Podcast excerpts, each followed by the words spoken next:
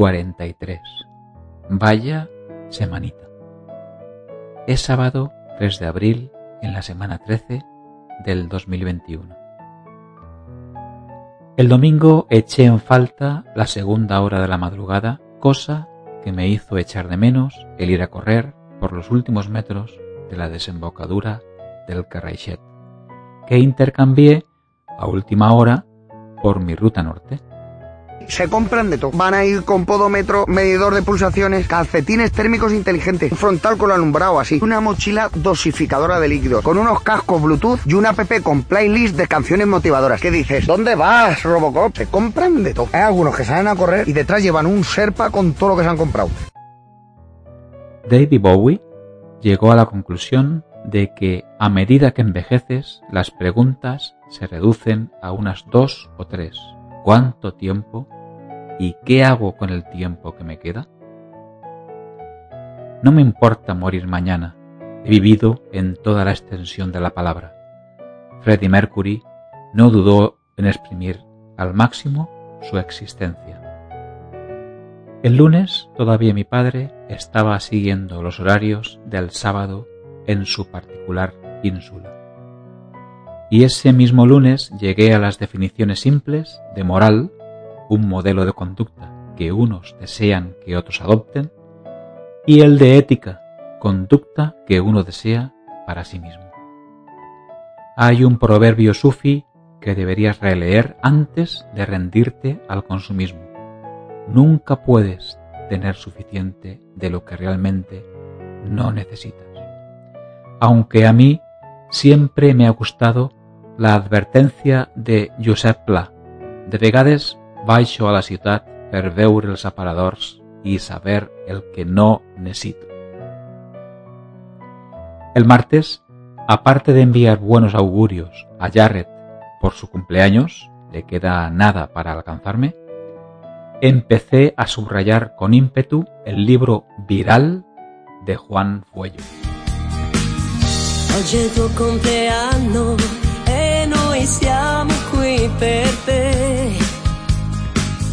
Per portarti gli auguri, tu sei speciale, sai perché.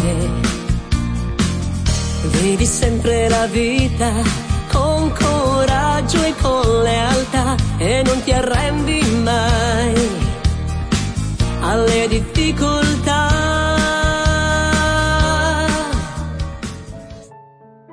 Ten muy presente que el futuro se hará pasado. El miércoles Antonio me descubrió un libro, Sapiens 2014, de Yuval Noah Harari, donde los individuos de nuestra especie son capaces de cooperar creando historias inventadas que nos creemos.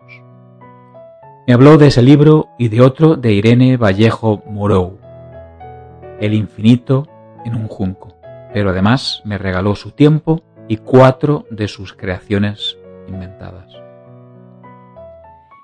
Es relativamente fácil ponerse de acuerdo en que solo Homo sapiens puede hablar sobre cosas que no existen realmente y creerse seis cosas imposibles antes del desayuno. En cambio, nunca convenceremos a un mono para que nos dé un plátano con la promesa de que después de morir tendrá un número ilimitado de bananas a su disposición en el cielo de los monos. Está ido del libro Sapiens de Yuval Noah Harari. ¿Cómo puede morir de repente quien desde que nace ve que va corriendo por la vida y lleva consigo la muerte? Memento Mori poético de don Francisco Gómez de Quevedo Villegas y Santibáñez Ceballos. El jueves mi padre, aun siguiendo en su particular horario insular, llegó a sus 92 abriles. Tanti auguri un compleanno di felicità, gioia, salute di quel ti va. Auguri un mundo de auguri. Nuestra piel es una gran página en blanco, el cuerpo un libro. El tiempo va escribiendo poco a poco su historia en las caras, en los brazos, en los vientres, en los sexos, en las piernas. Recién llegados al mundo, nos imprimen en la tripa una gran O, el ombligo.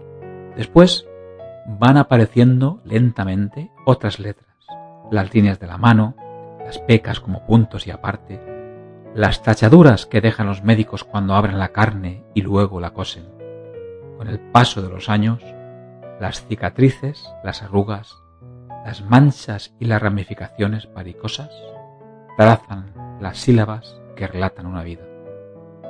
Va a merecer la pena leer El infinito es un junco de Irene Vallejo Hugo. Tuve que esperar más de 50 años para ver a mi padre soplar una corona de la huerta de Alboraya con un número 92 el viernes fue como volver a revivir el jueves.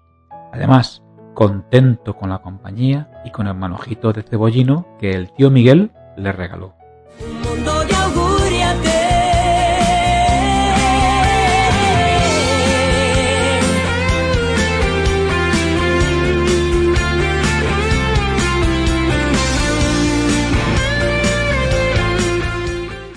Cuando estás enamorado de una bella joven, una hora parece un segundo.